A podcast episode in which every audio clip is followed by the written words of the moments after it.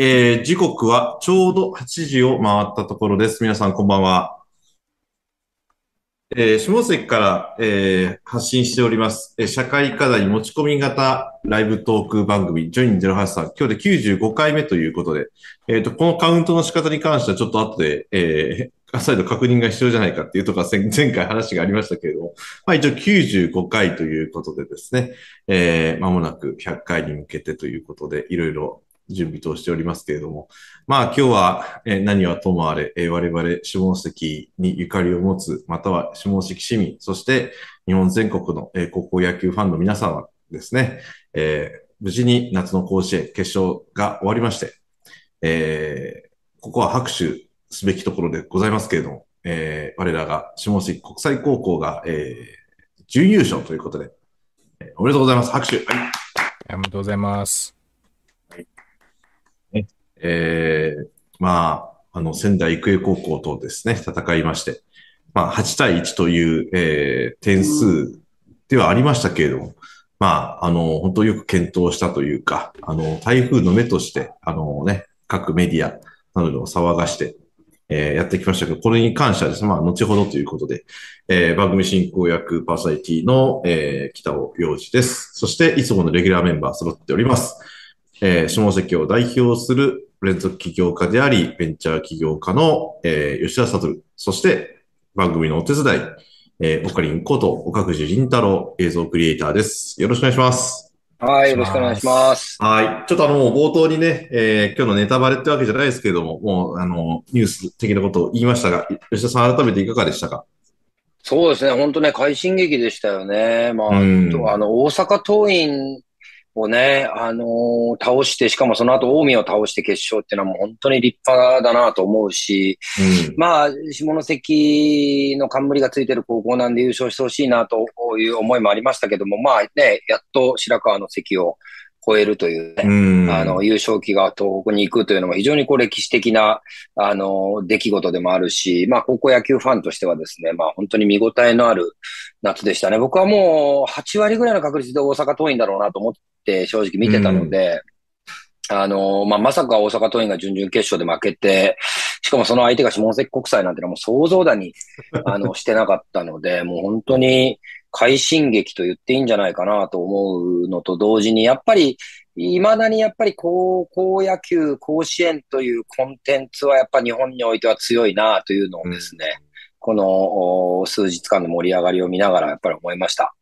そうですよね。うん。あの、SNS とかでも言われてますけれども、プロ野球よりも高校野球の方が面白いっていうふうにね。うん。あの、うん。いや、プロ野球はプロ野球でいいんですよ。いいんだけど、楽しみ方で言うと、一戦一戦のやっぱり物のの見方とか、やっぱあの、真剣勝負の連続なわけですよね。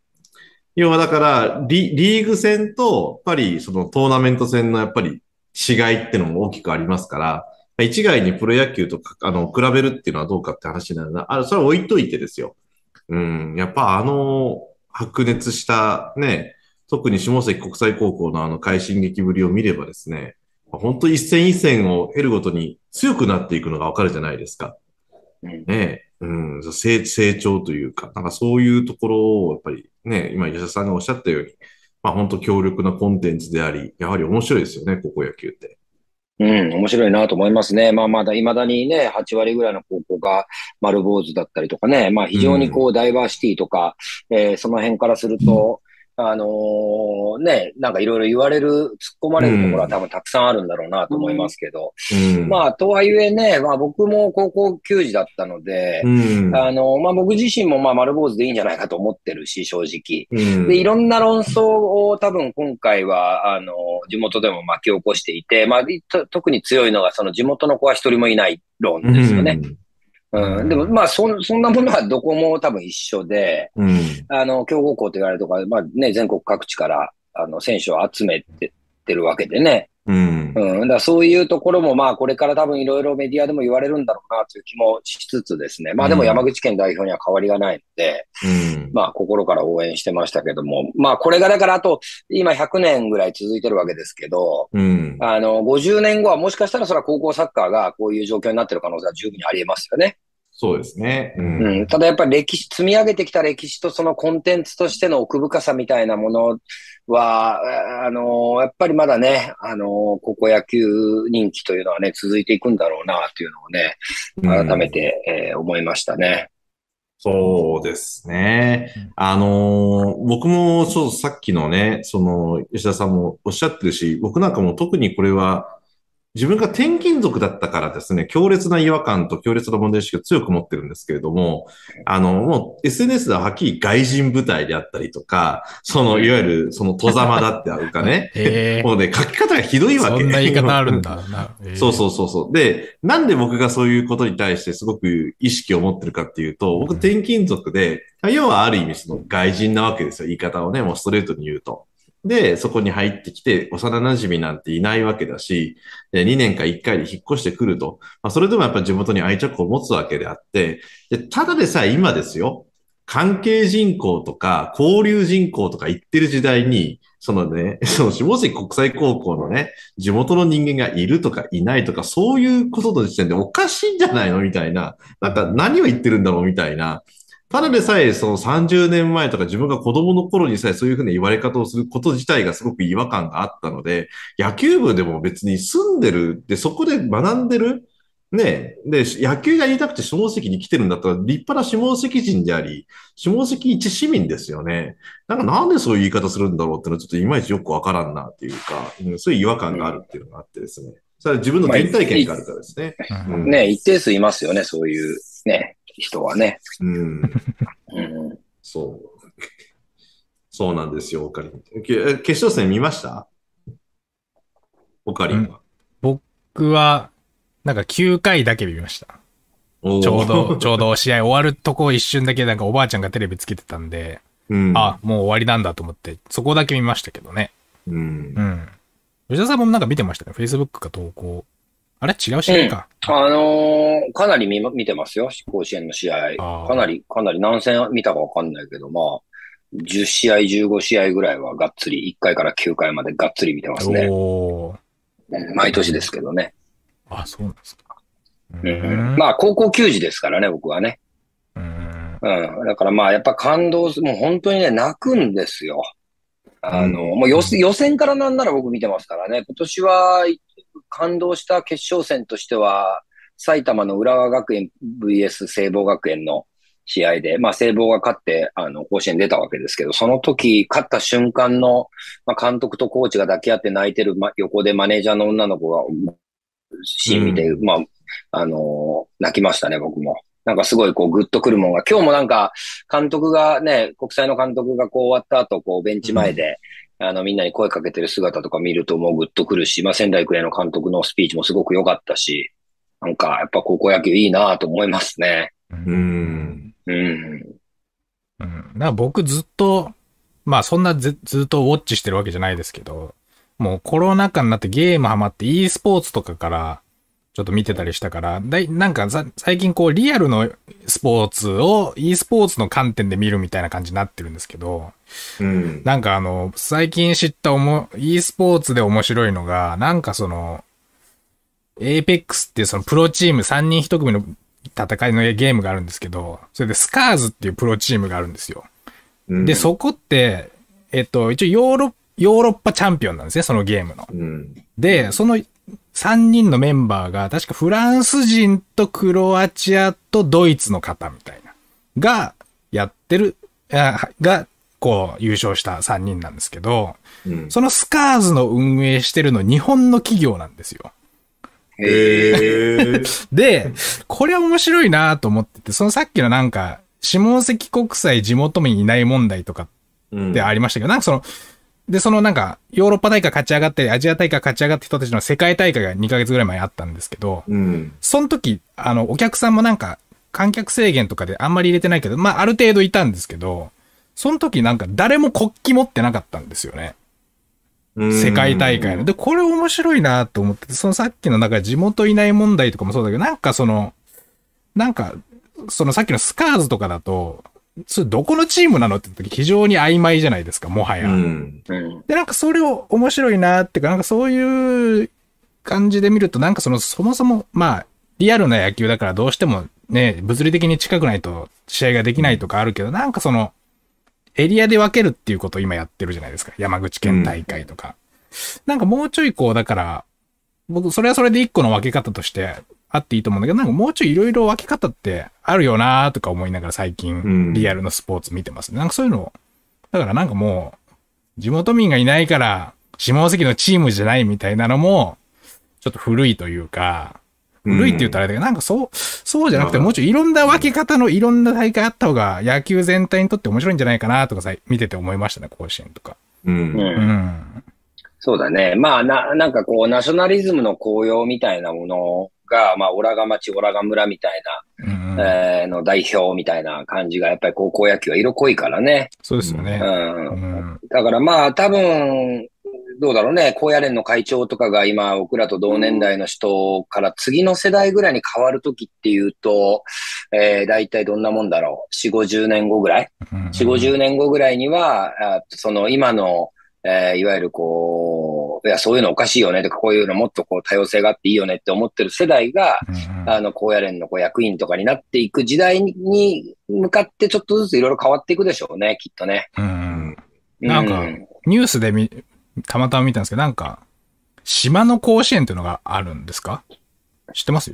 島。なんかその、沖ノ島とかそう、なんかそはい。の全国のその島のあ 学校の人たちだけの甲子園みたいな、うん。なんかそれこそ、元村田選手、村田長、なんか、っているじゃないですか、元プロ野球の。うん。あの人が、そう、あの人が主催みたいな、確かなんかニュースで見たけど、へえ。あああいうの面白いなと思って、だからもう、そういうのも別に、まあもしかしたら見てる、だから見てる側からするとあんまりこの、プロ野球の方より面白いって話もさっきあったけど、なんか技術的に面白いから、技術的に価値がある、すごい高いから見てるっていうよりも、なんか別の応援をしてるじゃないですか、みんな。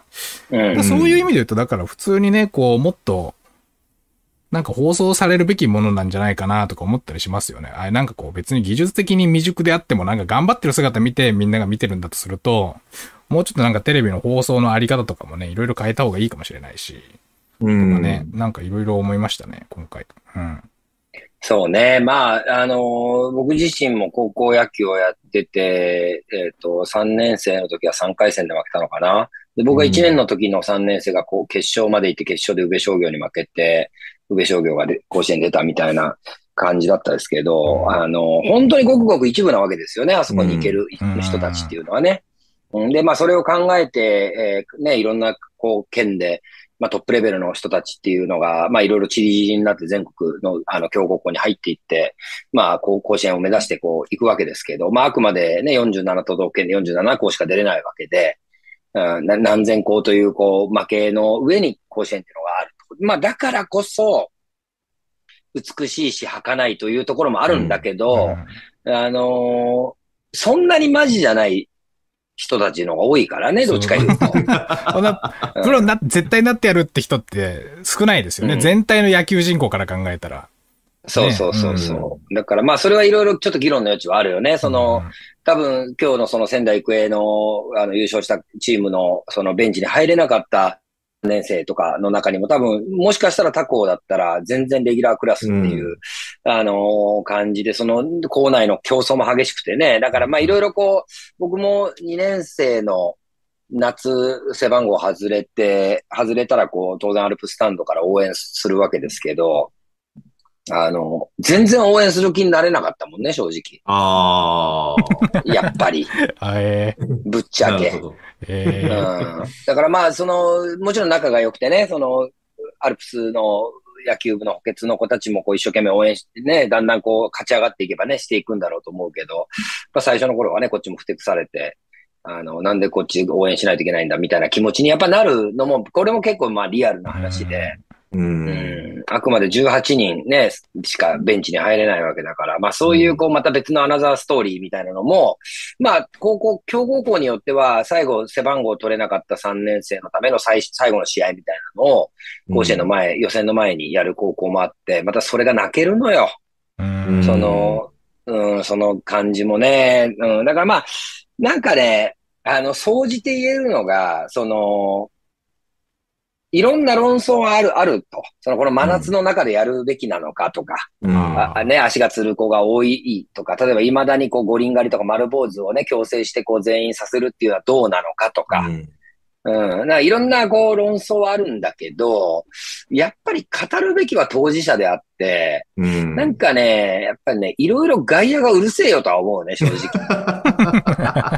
うん、そその、く経て、経てない。うん。経てない外野が、そのなんか今の時代に合わせて野球をまた別の形に持っていこうとするっていうのは、僕は結構ね、内側から変わっていくもんだと思ってて、うん。うん。うん、やってる人たちの声をどう拾っていくかってことの方が大事でね、そのさっきのうん。下関の本当に代表なのか問題なのかっていうのはもうね、本当なんていうかな、論じるに値しないというか、うん。うん、彼ら下関国際というね、ユニフォームを着て甲子園に出てるわけだから、うん、もうそ、それだけ、それで十分だし、ね、そうそうそう。それしかないしね。いや、本当そうですよ。うん。そうなんですよ。だからねまあなんか外野がこうギャーギャーギャーギャー言うようなことでもないなという気はしますけどね。うん。で本当に別の大会作りたい、別の大会作っちゃうのが一番いいですよね。そういう人はね。そのさっきのうんうん村田さんじゃないけど、島の甲子園やろうぜみたいな。うん。すげえいいじゃないですか、そっちの方が。別のルールとかで、別の選び方とか。もしかしたら、そのなんかロン毛だけの野球部大会とかあってもいいかもしれないし、うん。そういうの主催して、行くとかね。だから甲子園あれ自体を変えていくっていうのはやっぱなかなか、なんかその視点がまず良くないですよね。なんかこの一個しかないんだっていうか、野球のあり方は。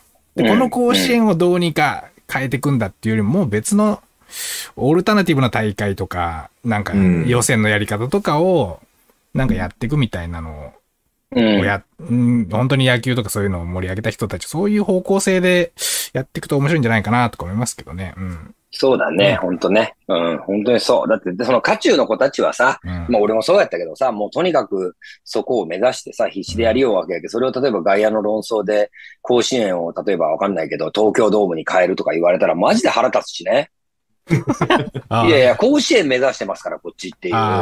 夏の甲子園目指してますからっていう、うん、それを例えばエアコンが効いてるね、東京ドームでやるとか、なんか言われても、あとリーグ戦でやるとか言われても、いやいや、トーナメントのその一発勝負目指して頑張ってますからっていう。う。うんん。うん、だからなんかそのあり方を変えていくのは、その中のい、いずれかの年代の高校生たちが、いや、ちょっとこれおかしくね？とか、うん秋でよくね？とか、そういうこう、内側の人たちがもう甲子園じゃなくてもよくない、ドームでよくないみたいな風になってくればね、そういう議論ってなんか論ずるに値するけど、なんかね、うん、とにかく外野がもうギャーギャーギャーギャー今のなんかし、それまあダイバーシティ当てはめてね、あのー何でもかんでも、そういう風に持っていく風潮っていうのはなんかどうもね、僕は、あ高校野球はこのままでいいんじゃないかなと思ってますけどね。う。うんんうん。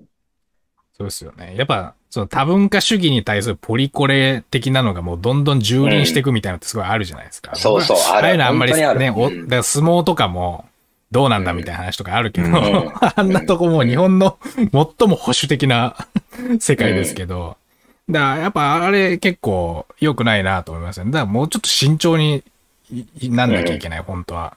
違う国の文化とか違う、ある文化に対して違う価値観でそこのルール一気に変えていくみたいなのって、うんちょっとあんま好きじゃないですね。それだったら別の、そう理想とする野球の形式を考えたりとかね。うん。なんか今回あの、アマゾンプライムのあのドキュメンタルっていうあのダウンタウンの松本さんがやってる、はいあの、いわゆる笑わせに行って笑ったら負けのやつの、うん。あの、オルタナティブ版として、えーいわゆるお笑い芸人ゼロでやってるのが今ちょうど最新、今3話、エピソード3まで出てるのかなこれに、あの、高花田親方が出てるんですよ。へで、めちゃくちゃボケるんですよ、いろいろ。変顔してみたりとか。えでそれがもうとにかくおかしくて僕見てて。なんか、こう、だからこういうアプローチ、その、うん。あうん。の相撲のあの会場に女性が土俵に入るのはダメだかいいだかみたいなところを、まあ、そのダイバーシティとか男女の平等みたいなところで、まあ、するっていうのは、僕はなんかちょっともう、なんか違う的が外れてるような気がしてて、あれはああいうもんだから、もう、うん。ああいうこう、神事としてもうずっとね、何何百年と渡ってやってるわけだから、まあ、それはもう、あれとして、なんかこういう切り口いいなと思いますけどね。あ、この人こんなに面白いんだ、みたいな。その相撲の時はマジなんだけど、うん。うん、だからそういうね、なんかちょっと、その競技そのものをというよりは、その競技はそうなんだけど、そこにうん参加してる人たちがもうちょっと違う形でクローズアップされるような別の場を作っていくっていうのはもうすごくいいことなんじゃないかなと思うんですね。それいいですね。うん。うん確かに。うん。まあでもそういう意味ではなんかダウンタウンでそれに近いもの、あの、ジャンクスポーツっていうね、地上波の番組がありますけど、あれもなんか、あの、選手の奥さん出したりとか、なんか違う側面からスポーツを攻めていくみたいなのがあったりとか、うん。まあ、あとトンネルズなんかも全然違う形でスポーツを紹介するであるとか、まあいろいろありますけれども、その全く違うところでアプローチするっていうのは面白いですね。そのアマゾンうんの、アマゾンプライムの番組じゃないですけど。うんああ、でもやっぱりね、伝統とかなんとかって考えたって、今回104回目でしょ、甲子園。ええいや、すごいですよ。マジでう。んうん、すごい。だからその積み重ねで言うと、やっぱりね、その関係者でやっぱり譲れないものってのもあるんだろうなって逆に思いましたけどね、今の話ずっと聞きながら。うん。毎年泣きますからね。うん。いや、毎年泣ける。しかもなんかこう、別になんかなんていうのかな、ナレーションが入るわけでもないし、うん。その字幕で紹介されるわけでもないし、その子たちの背景をね、事前に知れるわけもないんだけど、その試合でこう、負けて悔しがってる子たちを見て、なんかこう、こう湧き上がってくる、なんかなんて感動みたいなものが味わえるっていうのはめちゃくちゃ僕は幸せな時間だし、うん、でもまあ、その、あ、必ず勝敗がつくんでね。うんそその、そこもなかなか残酷なんだけど、まあでも、だからいいっていうところもあってね。うん。うん。いや、本当に素晴らしい時間をね、まあ、いろいろ外野で言言ったところで、あの、甲子園に出た高校の子たちとか、まあ本気でそれを目指して県予選で負けた子たちっていうのは、やっぱり絶対何か得てると思うんでうね。ん。うん、なん無駄じゃないですよね。うんそうですね。うん。まあ、そういう意味で言えば、やっぱり僕、あの、監督さんって今回すごく、あの、うんずっと、個人的にずっと注目したんですね。いろんなチームのね。うん。だからそういった意味では今回のその下関国際高校の坂原監督って僕はすごいなっていうふうに。だってすごいですよね、本当に。ねえうん東和大学に通ってる時に、その近くに下関国際高校があって、その下関国際高校の野球のね、それ野球部の練習の様子を見てて、それで、その手紙をね、その下関国際高校の校長先生に、学校の先生に送って手紙を書いて、自ら門を叩いてるわけですよね、監督自らがうん。そこからがスタートっていうエピソードがあるんですけれども、すごいなって、それで最終的に甲子園の決勝まで選手たちを導いてるっていうところがすごいですよね。うん。なんか部員一人の時期もあったりとかしたらしいですよね。ええだって辞める、辞めるって言った子を朝か家まで迎えに行って3年間続けるということの素晴らしさを体験してくれとかっていう、そういうもう非常にこう、荒れた状態からスタートしてね、ここまで来てるわけだからなんか、うん。だから卒業論文が何でしたっけ？弱者の戦略でしたっけ？なんか弱者のせ、うんそんな感じが多分卒業論文だったみたいな感じですけどね。なんか無報酬でいいから手伝わせてくれっていう手紙がきっかけらしいですよね。うん。いや、本当ね、あのーまあ、下関国際、その前は電電気工業でしたっけ？何でしたっけ？名前が。下関電子工業高校から始まって、そううんで、その後下関高校に名前が一旦変わって、で、また下関国際高校に93年かな？に変わって、うん。で、今に至るって感じですよね。いや、本当だから監督さんの、まあ、情熱というかね、17年かけてここまで来るわけだから、いや、すごいなと思うし、いや、いい監督だなと思いますよ。うん。うん。あのーもうね、えっと、一番最初に初出場した時に、結構その坂原監督の言葉がやっぱり SNS ですごく、まあ、炎上したりバズったりしたことがあって、えっ、と、うんかき氷は食っちゃダメだって言ったら、それにもじって下関国際がかき氷国際高校だと言われたりとかですね。うん。とか、あと、えっ、と、文武両道はありえないっていう発言をしてるわけですよ。で、文武両道ありえないって言ったら、そこでまた賛否両論があって、結局その時は初戦敗退したのかな？だけれども、そこからどんどんどんどん強くなってベスト8まで行って、で、山口県内ではもう常連中の常連になったわけですよね。うん。で、今回に至るわけですよ。だから、ある意味有言実行、うん、結果的に。で、僕はね、あの、文武両道ありえないっていうのは僕すごく賛成してる部分があって、で、これ坂原監督が言ってたのが、一流っていうのはどういう意味ですかっていうところの解説をしてて、一つに流れるっていう意味なんですよ。だから一本筋でずっとそれを、やっぱりその長けてるっていうか、それが一流なんだっていうところだからこそ、文武両道なんかありえないっていう。だから、そう、前後の言葉がちゃんとあって、ああ、なるほどなっていうか。で、実際試合を見てると頭いいっすよ。下関国際の野球部の面々は本当にある素頭っていうか。で、練習量が豊富だっていうのはね、常に有名でいろいろあったけれども、やっぱその再現性、いろんなシチュエーションを想定して練習してたっていう話を聞いてると、それを忠実にやってるから、その大阪桐蔭を倒せたっていうところもあるわけじゃないですか。うん。あの、だって、スクイズなんて3回目やろうとした人ってすごいなと思いましたもんね。2回連続決めて。だから、ああいうところも含めて考えれば、本当すごくその再現性が保てて、かつきちんとできる。で、やっぱりみんなチームワークっていう意味で言うと、多分ね、この、今回のまあ仙台育英高校を含めてですけれども、すごく優秀なチームというか、うん。って思いましたね。本当ね。いや、そうだと思います。やっぱね、監督さんに対する信頼っていうのもね、うんあるから、その戦術を信じて、あの、やれるわけですからね。いや、すごい、その、ゲージを7つぐらい置いて、常に、あの、7場面、別々の場面を想定しながら練習に向かうとかね、もうその、その準備を想像してみてくださいよ。それを2年半やるわけだから。寮生活しながら。いやいや、半も並大抵のことじゃないですよ、マジで。うん。うん。だから、そういう、そこをもう野球にこうかけて、ね、しかも全国優勝するっていうところを本当に明確に目的を持って目標を掲げてやってるますからね、下関国際っていうのは。それをこう言ってますからね。うん。だあの、子供たちもそれを思いながら、その日々のくら苦しい練習も冬場の、まあ僕らはそんなに強い高校じゃなかったけど、とは言っても冬場の走り込みとかもう地獄っすよ、マジで。うん。うん、もう夏も吐きながら練習とか普通だったしね。うんもう本当にしんどいんですよ。でもそのしんどさを超えていった先にああいう場面があるわけですから、そりゃ感動するわなと思うし、うんやっぱこれだけパブリックビューイングにこう人が集まってね、あのーこみんなが外に出てきて下関国際を応援するなんていう風にやっぱそれはなりますよね。それは裏側のやっぱりこうね、並大抵じゃない準備があって、えー成立してるわけですからね。いや、本当僕は甲子園というのはい生きてるうちは続いてほしいなと思いますね。うん。うん。そうですね。あのーなんだろう、よくまあ、ね、ものの例えとして何とかの甲子園とかって言うじゃないですか。例えば漫画の甲子園だったりとか、なんとかの甲子園っていうふうに。うん。まあ、その代名詞になるぐらいのものですからね。うん。うん。だから、そういう意味では、本当今回の、まあでも、なんだろう、結果的にベスト4に残ってるのが全部私立だったじゃないですか。うん。で、僕多分やっぱね、あの今、少子化の影響ってどんどんどんどん来てるじゃないですか、問題として。うん。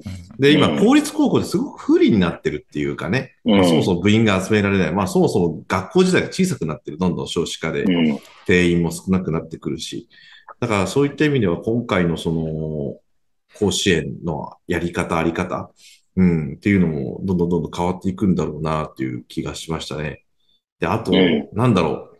あの、今回仙台育英と、あの、下関国際って決勝に至るまでホームラン打ってないんですよ。うん。で、決勝戦で初めて打ったのがあの満塁ホームランだったんですね。仙台育英高校が。だからその野球の仕方もすごくなんて言うんだろう。ある意味その、パワープレイとかじゃなくて、すごく緻密になってるっていうのもすごく印象としてある。うん。なんかそういう意味でも、なんだな、その、甲子園が変わってってるというか、野球の仕方というか、まあ野球が上手ですよね、みんな普通に見てて。いやー、本当にね、うんあのー、47都道府県のレ、すべてのレベルが上がってるんですよ。ああ。いや、本当に恐るべき進化だと思いますよ。うん。うん、まあ、僕、あの、僕が、らが小学校、中学校ぐらいの時の宇部賞が、まあ、ちょうどね、あの、清原桑田の時代の PL と決勝でサヨナラ負けした、あの辺の宇部賞って、まあ、常連校で、うんあ、の、ミラクル宇部賞なんて言われてね、準決勝、準々決勝とか、まあ、当たり前にこう言ってたんだけど、それ以降、山口県とか、鳥取県とか、島根県とか、佐賀県とか、まあ、大体こう、弱いとされてるわけですね、甲子園出たら。うん。うん、でももう今そんなあんまり差がなくなってきてる。なくなってきてますよね。いや、いや、今す、ごいと思う、本当に。吉田さんが挙げた今の件でだけでも、実はベスト8いってますよ。例えば、最近のやつの佐賀北高校っていう覚えてます、あ覚えてます、覚えての。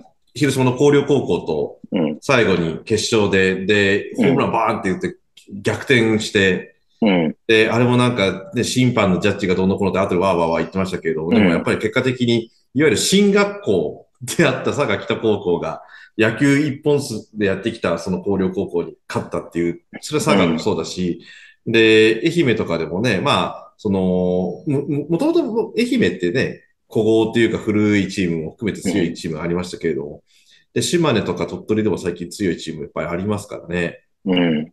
うん。そうなんですよね。人口が多いからそういうっていう話じゃないですもんね。だから、い本当選手を集める、選手を育てる、その集めて育てるっていうところに長けてるところ。うんまあ、そこなんでしょうね。うん。そうですよね。あと、ウェイトトレーニングとかがもう当たり前になってきてるから、いわゆるスポーツ科学みうん。あのー入ってきてるんですよね、高校野球の領域の中でも。僕らの頃ってまだまだ根性論が強くて、うん。あの、タイヤ引いてグラウンド走るとか、まあ、うさぎ跳びをするとかって、あんまりこう、今の現代のスポーツ科学の中ではいいとされていないことを、まあ、結構根性でやるみたいな世界だったので、それがもう今はちゃんとこう、スポーツ科学とかスポーツ理論みたいなのに基づいて高校生たちを指導するようになってきてるので、まあ、どんどんとこう、レベルは上がっていってるのは間違いないですよね。うん。うん。そうですね。ようやくここであのサムネイルに書いてる何かをやるための体を作ろうっていうオカリが考えてくれたタイトルにちょっと近づいてきたかなっていうところはあるんですけども。うんうん。だそう、それで考え、やっぱその科学の進化というか、スポーツ科学が急激に進化してるってことなんですかね。まあそうでしょうね。そうなんでしょうね。うんまあ、あと人間のは、うん、人間の、うん、体のことがまあだんだんと解き明かされていってるっていうか、まあどういうふうにすれば効率的にここの筋肉をつけれるみたいなことが、うん、なんかコンピューターサイエンスの一つとして、あの、スポーツ科学みたいなのがやっぱ出来上がってきてるっていうのはすごく大きいことだろうと思いますけどね。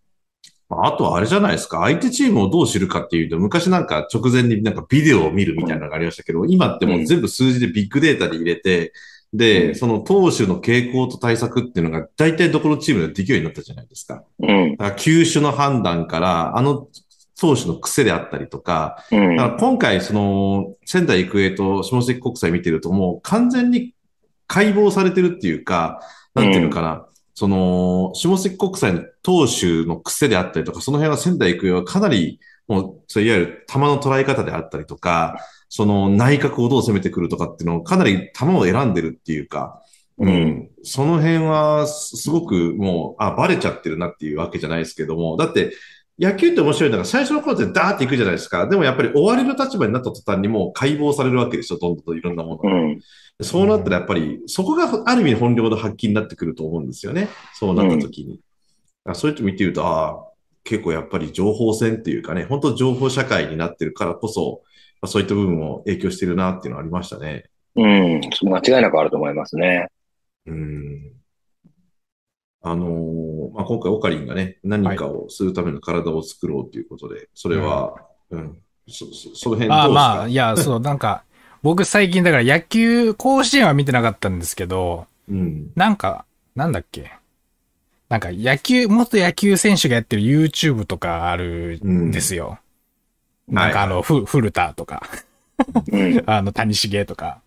で、ああいうのなんか最近なんか時々見るようになって、なんかね、なんか、五十嵐っていうピッ、玉早ピッチャー、さ、ちょっと前に引退した。あの人が、うん。あの人が、室伏浩二から教えてもらったことを言ってたんですけど、なんか、この、例えば手をこう、前に出して、こう、じゃあうん、この手を上に上げようって思った時に、スポーツ選手っていうのは、この単純にこの手のひらをこう上に上げるんじゃなくて、この手のひら以外の体を下げることで、結果として手を上げるみたいな体の使い方を、うんができないとダメなんだっていうのを、室伏から聞いたよってことを五十嵐選手が言ってたんですけど、それ面白いなっていうか、だから、ある部分を主体的に動かそうと思った時に、ここだけに意識するんじゃなくて、もっと他の筋肉とか別の箇所を使って、結果としてそこが動くみたいなことにする。だから野球とかも多分、結局バット早く振るんじゃなくて、下半身で打つんだみたいな話あるじゃないですか、ピッチャーも。うん。腕で投げるんじゃなくてみたいな。でああいうの面白いなと思って、なんていうかだから、その、無理やり、無理やりこう、自己啓発っぽくすると、これを。なんかその、結局まあや、今回野球選手が野球打ち込んでる姿を僕たち見たわけですけど、野球児たちが。なんか、自分たちも日々なんかやらなきゃいけないこととか、やることがあるじゃないですか。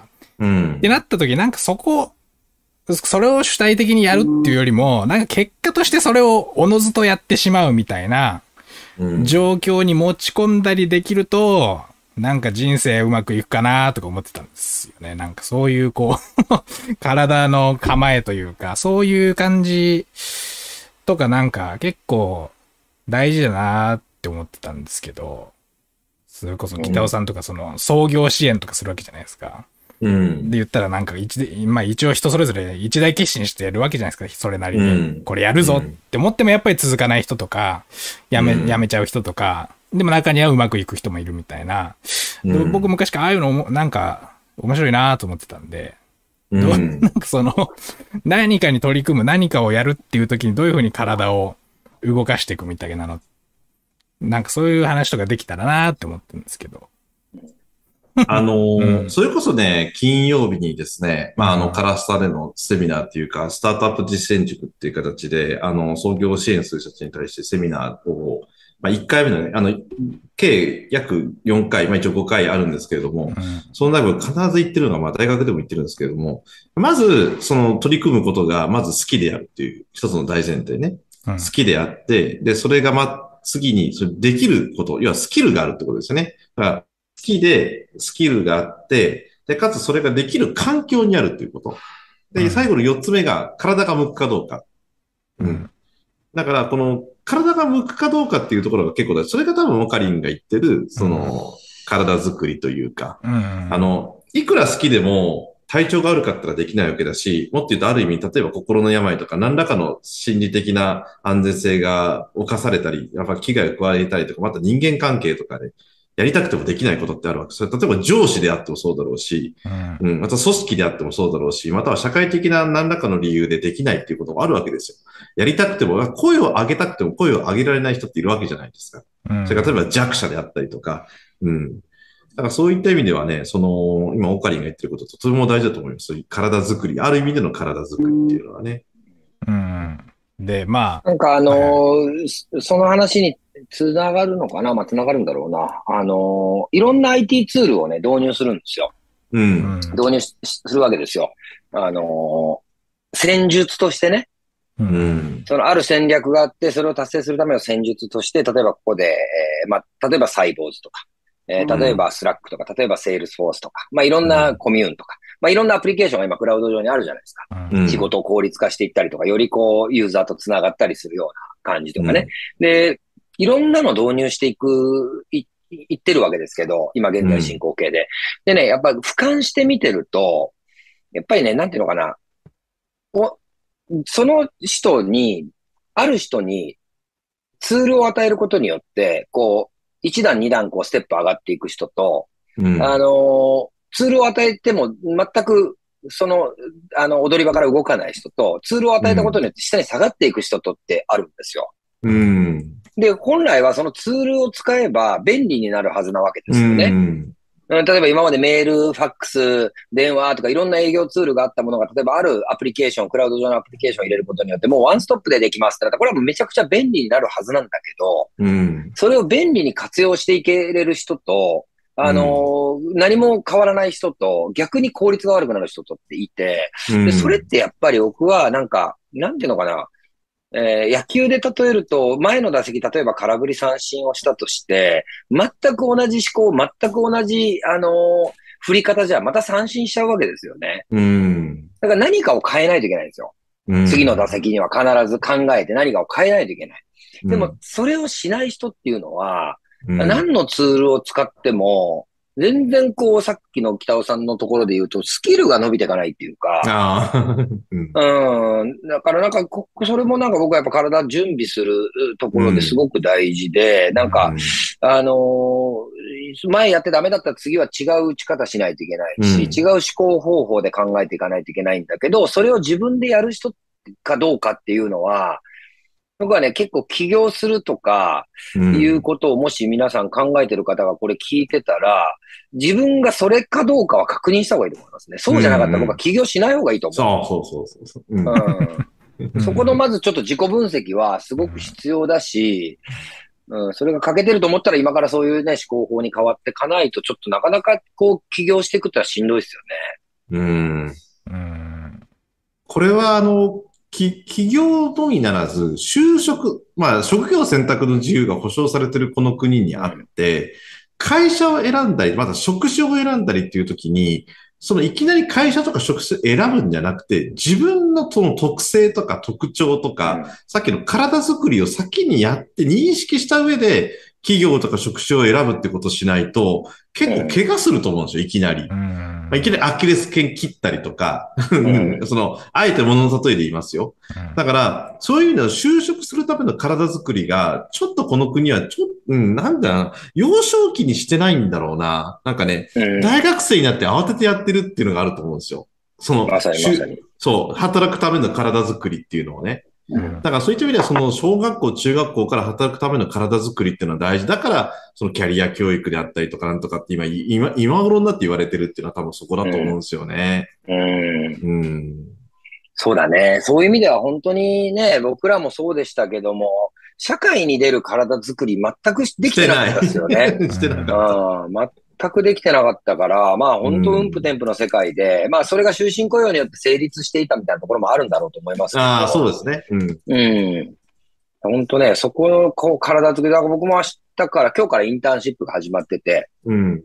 7名ぐらい今学生が来てくれてるんですけど、まあ今日は全体はあのうちの企業説明みたいなのを人事がやってましたけど、明日から僕が担当でうん、4日間かな、4日間インターンやらせてもらうんですけど、まあ、うんややろうと、ちょうどね、3年生の子なんですよ。だから来年から就職活動っていう、うん。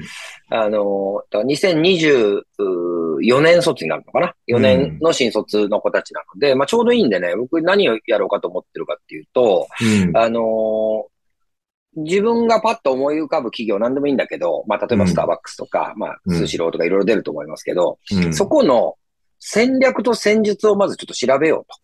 うん。うんで、あのーそれはまあ明日一日やってもらって、で、明後日それを僕に発表してもらって、で、うん一緒に店に行こうと、みんなでね。うん。みんなで一緒にお店に行って、えーどういうビジネスモデルでこのスシローは成立、なんで100円の寿司が成り立ってんのかとかうん、例えばね。まあそういうことをこ考えてみると。で、つまりこれは体の準備ですよね。うん自分た、ちが、あの、選ぼうとしてる企業が、どういう戦略、戦術のもとに、うん。あの、成り立っていて、これから先成り立とうとしているのかっていうところを見極められるかどうかって僕はすげえ大事なうんことだと思ってるんですよ。うん、なんかスシローって聞いたら有名、有名だし、一部うん上場企業だしっていうことの理由だけで選ぶっていうことがさっきね、北尾さんおっしゃったアキレス腱を切るってことにつながるわけで、うん。その戦略戦術みたいなものに共感共鳴できたり、自分がそれの中に入った時をイメージできた上で、就職活動って僕は本来すべきだと思ってるんですけど、うん。うん、そこが、あの、非常にこう、体ができてないからこそ、僕たちみたいな中小企業にはなかなか応募が来ないでも、それに繋がってくると思うんですよね。やっぱ大きい企業のそうですね幹部には勝てないっていうところがあって、うん。うん。だからなんか、そこの体を作っていくっていうのは、なんかすごい、なんか今、学知化なんて言われてるけど、うん。いや、そそういうことを、まあもちろん大事なんだけど、あの、それよりもじゃああなたが入ろうと思ってる企業のビジョンとか、戦略、戦術で今どこで利益を上げていて、どこが逆に弱いのかとか、いうこと分かってますっていうところの方が多分きっと大事なことなんですよね。そうですね。あの、学知化なんてね、無理やりプロテインっていうものを飲んだ方がいいよって言われて、プロテイン飲んで、で、なんとかやってるけど、あれみたいな。いやうん学知化大事だけれども、それってもともともう、ね、変なし、小学校からやっとけよみたいな世界なわけですよ。ある基礎体力としてですね。うんだから、その、うーん、なんかね、気をてらうったわけじゃないけれど、なんか付き焼き場的に学知化作ったところですぐバレますからね。うんうん。そうね。それとまあ甲子園の話に僕結びつけて言うとね、うん。一校以外絶対負けるんですよ。うんだから仙台育英以外は絶対負けるんですよ。その地方大会であれ、け甲子園であれ、決勝であれ、準決勝であれ、一回戦であれ負けるわけですよ。で、この残酷なまでに負けるという現実を知るっていう体験、めちゃくちゃ体作ると思うんですよね。うん。で、それをこう、ちょっと隠す社会になっちゃってるじゃないですか。そうですね。うん。うん。なんかそれをダイバーシティとか、なんかそういう言葉で追いつくそうとしてるんだけど、でも絶対勝ち負けってつくから、つく。うん。負ける体験を圧倒的に絶対に負けるっていう体験をしとくっていうのはすごく、あの貴重なというかね、いい自分の身体要素にななり得ると思いますけどね。うん。うん。じゃないと負けに弱くなっちゃうっていうか、社会出たら絶対勝ち負けつくから、うん。うん、その時に負け癖が、負けに弱いとね、やっぱメンタルやられたりとか、いろいろこう、自分のね、体とか心にこう支障をきたしたりするんだけど、いや、それはそうだよね。負けることもあるよね。勝つこともあるんだからっていう思考になるためには、僕はやっぱり、徒競走とか1等、2等、3等つけるべきだと思ってるし、うん。うん、成績も張り出せばいいと思ってるんですけど、うん。僕らの時代張り出されてましたよね、成績が。そうですね。張り出されましたね。うん。うん。そうそう。なんかそ、不、不要になんかよくわかんない多様性とか平等性みたいなものはちょっとね、うなんか、逆、逆のなんか身体的要素を作ってしまう気がするんですけどね。社会はそんなんじゃないからね。うん。ね、いや、そういう、そう考えると甲子園って大事だな。そう。まあこれはサッカーでもそうだしね。どこでも何何でもそうなんだろうけど。うん。うん。なんか優劣ってつくからねって思うんですよ、僕。で、その優劣が一つの尺度によって一生ついて回ることじゃないから、それはそれでそんなこと言ったら間違ってることなんだけど、うん。うん、こういう、例えば営業成績では優劣絶対つくし、う。うんん。うん。だからそ、その優劣がちゃんとついていく社会の中に出ていくっていうところを学生時代どれぐらい準備できるかって、今のちょっと教育の視点からは欠けてるような気がしてて、うん。で、僕らの子供の子小中高の時期ってもうバリバリ優劣つけられる。世界の中にいたので、だからそれはそれで確かにひと一つの価値観を形成してしまうという、まあこれはリスクがあるんですよね。でもそこからなんかこう、ゆゆとりだ、なんだって言ってそこを追い隠していきながらこう、なんか優劣をこうオブラートに包む世界になっていくと今度は社会でつけられる優劣みたいなのにちょっと耐えかねる人たちをたくさん作ってしまうみたいな、これなんかちょうどいい塩梅の落としどころを探していかないと、うん、なんかいけないのかなと思いますけどね。うん。うん。どうすか、オカリン。ちょっと今までの。まあ、どちらかというとね、世代的に、吉田さんと僕らなんかは、まだそういう優劣、体罰、もっと言うとそういったところの、まあ、ね昔ながらの、まあ、全世代的な、えね、昔の世代ですけれども、今のところで、オカリン的に話を聞いて、どう、どうですか、まあまあ体作りって意味で言うとね。うん。まあ、いや、なんかまあ、その、だからもちろん社会に出た時に、社会人としての体っていうのがもちろんあるんだけど、なんか、まあ、それはそれで全然、あの、あるとして、もちろんその、ね、だからそのなんか、なんですか？営業成績だと優劣出るけど、まあ別にそれが全てじゃないっていうか、だからそのうんゲームはゲームなんだっていうふうに思わないと、その一個の、うんなんていうか、まあ、スーパーマリオブラザーズうまいから、うまいやつはスーパーマリオブラザーズうまいやつなんですよね。なんかその、うんそいつがもうなんか人間的にとても優れてるとか、すげえ偉いやつとかじゃなくて、スーパーマリオブラザーズうまいやつ。で、営業成績いいやつ、営業成績いいやつだっていう風に、うん。をまず思いたいですよね。そのなんかその、そういうゲームの中ではそういう順位があるよっていうことだけなんで、うそれはそれでね、あの、普通に事実というか、この世の、当然突きつけるべきだと思いますけど、うん。なんかその、僕はもうちょっと、なんていうか、この、なんかをやるための体を作るって、もちろんその、さっき僕が北尾さんに、創業支援っていう文脈で言っちゃったから、今こう仕事っぽい話になってますけど、うん。なんか例えば、じゃあ友達と、もう仕事とかじゃなくて、なんかやろうって言った時に、なんか腰重いやつとかいるじゃないですか。うん、なんか、で、なんか、なんか、え、それやっていいのとか言って、こう、基本こう、なんか、重しになるようなタイプの人っているじゃないですか。うん。で、ああいう人いるとなんかこう、みんなで、ね、なんかやるってなってもちょっと雰囲気悪くなるな、みたいなのあったりして、なんかその、仕事に限らずこう、なんか、新しいなんかをやる。だから別に仕事じゃなくても、なんかこう、あ、この後どっか買い物に行かなきゃいけないけど、あーなんかめんどくさくて結局や今日やんなかったなとか、なんかその、うん。次の、とりあえずもう目の前の具体的なアクションをやるときに、体が重くなっちゃうっていうのって何なんだろうなって思ってたっていうか、そこをこう、いかにこう、瞬時に動けるかみたいなのの、体みたいなのが、まあ結局その、ね、その、社ああ、じゃあ、社会人としての体作んなきゃいけないんですねってなった時にパッといけるじゃないですか、そういう人だと。うん。なんかもっとその根底にはそういうところあるよなーみたいなのをこう思ってたというか、で、そういうのが、そういう人たちがいっぱい増えていくと、ね、状況に合わせていろいろなこと変えれたりするんだけど、まあ、なんかそこどう、そこどうなのかなみたいなこととか思うんですけど、どうですかね？う。うんん。わかるわかる。まあ、ブレーカーみたいな人っておるからね、ブレーキばっかかける人ね。ううんん、ブレーキばっかかけてくる人って会議の中に必ずおるもんね。うん。うん。うん、その意見、自分に意見があるわけではなくブレーキをかけるっていう、ただブレーキをかけることをしに来てる人みたいなのって必ずいたりするからね。まあこれ不思議なもんでね。ううんん。まあでも、なんだろうんだろうな。まあ、その、評価の多様性はめちゃくちゃ必要だし、うん。うん、そのスーパーマリオが上手い人でしかないっていうのは本当に間違いないし、うん。うん、でもスーパーマリオの世界の中ではスーパーマリオが上手い人がやっぱり一番偉くなるわけで、う。うんん。うんじゃあまあ自分は違うね、マリオカートの世界の中で頑張るかとか、まあそれぞれがね、ステージを変えていけばいいと思うんですよ。うん。いいと思うんだけど、いいと思うんだけど、スーパーマリオがマジョリティであることはまたこれ仕方がないことで、うん。うん。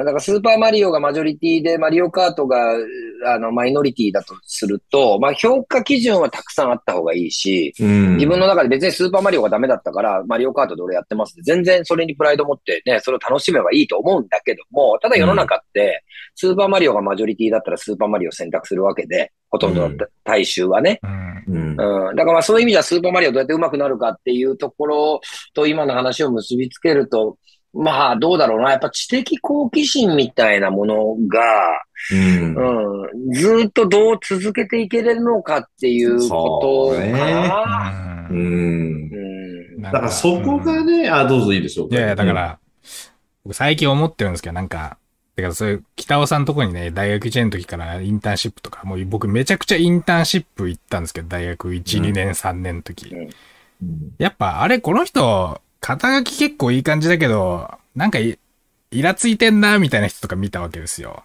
うん なんか、常時、常時機嫌悪いな、みたいな。うん。で、こういう人ってなんか行き詰まってんなとか思ったんですよね、なんか。なんかあの、社会的にはある程度なんか地位も上だし、部下も従えてるし、まあ年収とかもちょっといいのかもしれないけど、これはまずいなと思ったんですよ。なんかだから、ああの、な、かと思えばなんか別に平社員なんだけど、のびのびやってる人とかもいるし、うんああの辺、なんか、何なんだろうなって思ってたのを今思い出しましたけど。うん。うん。うん、まあね、それは、あの、せ根のね、性格の部分っていうのもあるかもしれないしね。まあまあ、うんそうなんですけどね。うん。うんおるよね、本当に。うん。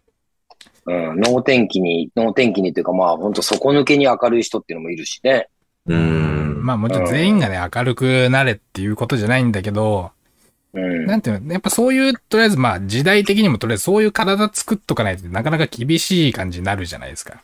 いつまでだってもワ,、うんワードが使えませんだとやばいじゃないですか。やばい。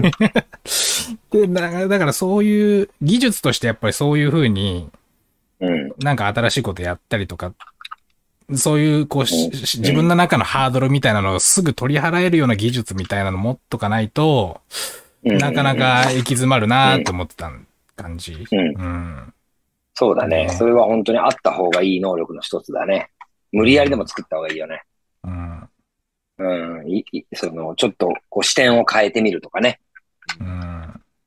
それは本当にそうだと思うね。でもそれがなかなか難しいのよね。本当ね。でもやっぱそれって結局は知的好奇心というか、なんか変わっていく自分をどう楽しめるかみたいなのの力なんてね。うんうんうん。あ、そうね。そこにはね、やっぱね、素直さみたいな分かりやすい観点があったりすると思うんですよ、おそらく。うんうんうんうんうん。そう。自分に素直とかね。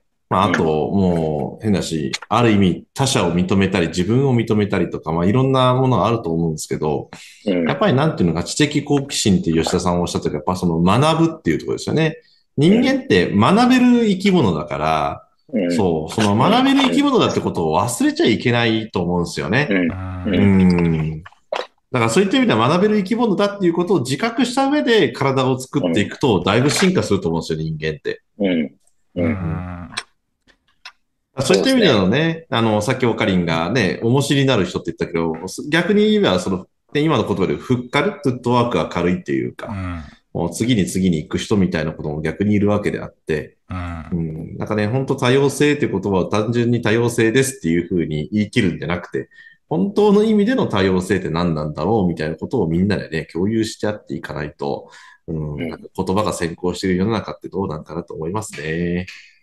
そうですね。まあ、少なくとも言えるのは、別に例えばそこから一歩も動かなくても、うん。あの、自分の書いた輪輪っかの円の中から一歩も動かなくてもいいと思うんですよ、別に。うん。あのー後ろに後退してもいいと思うし、そういう時ある、ありますからね、人間ってこうバイオリズムがあるんで。ただ、うん、一つだけ言えるのは、その輪っかの中から出なければ、うん、つまり知的好奇心を持って新しいことにチャレンジしてみたり、変わっていく自分を楽しんだりしなければ、見えてる景色が変わんないってことだけですよね。で、うん見えてる景色が変わんなくていいっていうことであれば、全然それで問題ないと思うんですよ。うん。ただ見えてる景色変えたいなとか、また違うなんかステージに立った自分が見たいなとか、もっとああいうことしてみたいなっていうのっていうのは、結局まずは第一歩目は自分が描いてる輪、自分はこの範囲だっていう描いてる輪っかの一歩、半歩先に出るってことだろうと思うんで、うん、まあ、景色を変えたければそうするしかないというか、逆に言うと、景色変えたいなと思ってんだけど、そこから一歩も動かない人結構多いじゃないですか。うん。うん。うん。うん。いや、それ変わんないですから、それっていうさ。う。うんん。それが例えばマネージャーのせいにしたり、会社のせいにしたり、まあ上司のせいにしたり、同僚のせいにしたりしながら、いやいや、ちそれはあるわかるけど、あの、ダメなね、上司もいたりするのはわかるんだけど、でも結局やっぱり、自分自身が一歩、半歩前に出ないと、うん。うん景色が変わんないからね。た、というのが事実としてああるってことだけじゃないかなと思うんうん。ですですね。よね。うん。うん。そうそ、あのーそこがないとなんかね、誰かが変えてくれるものみたいな感じ、誰かが引っ張り出してくれるもんじゃないからね。そうそうそうそう、そうですよ。うあの、今回の甲子園でもね、下関国際の坂原監督が、もう、見たことのない景色、これからその、踏み込んでいく、要は、大阪桐蔭に勝ってベスト8からベスト4になるときに、インタビューかなんかあったかな。その、やっぱり未だ見たことのない景色にこれから入っていくし、本当、新しい景色を見に行くみたいなことの、ことをおっしゃってるシーンがあって、ね、今の吉田さんの、ね、新しい景色というかね、うん、そういう意味では社会的に新しい景色を見に行こうという雰囲気はないですよね。うん。で、またもう一つ言えるのは、かな、必ずその景色を想像して練習してきたってことですよね。ああ、そうですね。うん。下関国際としては初めてのベスト4だけど、多分監督さんや選手たちは甲子園で優勝する、日本で一番になる大阪桐蔭を倒すっていうところを常にイメージしながらそのきつい練習に耐えてきてるっていう。うん。うん。だからもう昨日の輪っかから明日の輪っかは半歩でも前に、1ミリでも前に出てるようにって素振りをし続けてるわけじゃないですか。う。うんん。うん、だから進化していくし、それがあの試合で強くなっていくってことだし、うんでも、一回も素振りなんかしてなくて、甲子園に、例えば、たまたま運よく出れたとしても、そんなことないわけですよね。うん。うん。だからちゃんとそこの準備をやっている、あの、輪っかを常に大きくし続けていって、やっぱり努力をしてるっていうのは、もうこれは最低限絶対に必要なことで、そうじゃなければ景色なんて変わんないし、新しい世界なんて見れないし、甲子園の決勝なんていけないっていうことだけは、あのいろんな多様性を認めた、認めた上でですね、うんそれはやっぱり僕は厳然とした事実として、うん、ある。この地球にはあるってことなんじゃないかなと思うんですよね。うん。うん。そうですねまあ、。その上でやるやらないはもうそれもう本当にそれこそダイバーシティなんでしょう。きっとね。うん。うん。でも少なくとも例えば北尾さんのところとかに起業したいですとか、こういうビジネスやりたいんですとかって集まってる、来る人たちは最低限その準備できてないと僕はやめた方がいいんじゃないかなとは思ってことですよね。そうですね。うんうん。あとなんかもう乗り出したら、一歩出たら、例えば一回素振りしたら、次はもっとこうやって振ってみようかなってなんか自分で思うじゃないですか。うん。結局それのちっちゃいのの積み重ねで気づいたら甲子園来てましたっていうことなんじゃないかなとも思うんですよね。その、もちろん僕甲子園目指してんだけど、うん日々、毎秒毎秒思ってるかって違いますよね。次、このカーブ投げたいなとか、うん。ね、もう、もうちょっと脇を締めたいとか、それの、うん。だ気づいたら言ってるみたいなのが一番いいですよね。気づいたら変わってたみたいな理。想、それが理想。うん。で、そうなんだよね。だから、その、スタートアップ実践塾とかも、うんなんか、ある種、えっと、あの、交通違反をしたりとかして、まあ、例えば免許証の更新の時に見せられるビデオと一緒だと思うんですよ。で それ見てるあと。ーいや、それ見るのはいいことなんだけど、うんいや、うん実際自分でやってみないと、ん その、わかんないから、あの、うんずっと素振りの映像を見て、あ、この人は素振り早いなとか、こういうふうに、ね、多分北尾さんも内角の球来たらこういう素振りするんですよとか、カーブの時はこうですよって打ってみせると思うんですよね。うん。で、あ、そうかそうか、そうやって打てるんだ、そうやったら打てるんだって、さも打った気になってる人が圧倒的に多いから、いやいや、まず空振り自分からしに行かないと、うん。そうですね。うん。うん。そこ、そこだろうと思うんですよね。少なくともまあ、ね、映像を見に行こうとするのも半歩なんだけど、やっぱその次自分で振ってみて、空振りしたりして恥をかいたりする体験みたいなものを怖がって、うん。でなんか最初から完全なビデオ見るから、うん。あれ、あの通りにやんないといけないみたいなことになっちゃってる人って意外と多いから、いや、そいやそうじゃ、そうん、そんな感じじゃなくて、うん、だったらまあ、チャレンジショップの一つでももうやってみたらどうですか？みたいなことの方が多分きっと足腰は強くなるんですよね。うんうんそうですね。えー時刻9時を回りました。まあ、あのーはい。ね、えー新しい景色を見ようということと、えー素振り、そして空振りをして、とにかくバッターボックスに入っていきましょうと。もうバッターボックス入らないと、話始まりませんということが今日本当そね。いや、本当そうですよね。僕もね、常にバッターボックス入るって言うんですよ。うんでもなんかね、観客席となんかベンチに一回行かないかのところでね、で、観客席の人って言うんですよ。外野からわー言うんう。ですよ。言う言う。じゃなくて、バッターボックス入りましょう。だったら一緒に戦いましょうみたいな感じなんですけどね。うんまあでも本当、バッターボックス入るってことも大事です。それがやっぱり一歩、ね、そのバッターボックスに行ったり来たりして、ベンチと、で、外ね、内野行ったり外野行ったりして、で、オカリンが行ったり、コツコツコツコツ行ったり、その間にか、甲子園に出てましたというのがね、えー理想だと思いますので、うんはいいや、本当そうだと思います。はい。えー次回は新しい景色か、新しい世界か、またはなんか素振りか、その辺の話をしますか？そうですね。まあ、あと5回後に本当に前田市長がこの番組に出ているのかというね、新しい世界が本当に僕らに待っているのかというね。まあ、言ったら甲子園のまあね、準決勝ぐらいの感じでしょうからね。近江の山田くんみたいな感じじゃないですか、僕らにとって前田市長ってね。そうですね。うん。うん。だからここに、本当にね、あの、とかね、あと国際の監督さんとか出てほしいな。いいや、そう、僕実はね、思ってて、そう、坂原さんとね、ちょっと出てほしい、お話ししたいなしいでしょう。めちゃくちゃ忙しいでしょうね。うんそう、年齢的にちょうど私と吉田さんの真ん中に坂原さんなんですよね、年齢的に。いや、そうなんですよ。うん本当に話聞いてみたいなと思いますねちょっとオファーだ出すだけね。そうですよあのまだなんね。でね、あの、ちょっと北さんオファーを、ジョイン08さんで、ちょっと、そうですね別に1ヶ月後、2ヶ月後でもいいんでね、ええあの、ぜひお話聞いてみたいなうわーでももう時の人ですよ、すでに。ねそうそうそう、本当ですよ。ね本当でも地元としては本当ね、宝というか、ね、坂原さんに本当感謝っていうのありますよね。いや、本当ですよ。本当にね、なんか下関冠の高校がね、なんかね、あそこまで行くとなんか、下関持ってんなと思いながら見てましたけどー、ね本。当持ってますね。ね本当暗いニュースが続きましたからね。本当、うん特に下関においても本当7月に暗いニュースがあってね。うん。うん。っていう時にこの下関国際高校がね、甲子園のね、大きな舞台で準優勝って本当明るいニュースですね。下関にとっても。うん本当、はい。あと仙台育英の監督が優勝インタビューで言ってた、あの、青春は密ですっていう、え。あのワードよかったな。ーうん。うん、せ青春は密だから、うんあれも禁止、これも禁止って言われて、ね、その中でも頑張って全国の高校生を褒めてあげてくださいみたいなこと言ってましたけど、いや、うん本当いいパンチラインだったなと思いますうんね。今回の甲子園は本当、あれですね。ああえてちょっと言い方軽いからか神回的な感じですよ、僕にとってはね。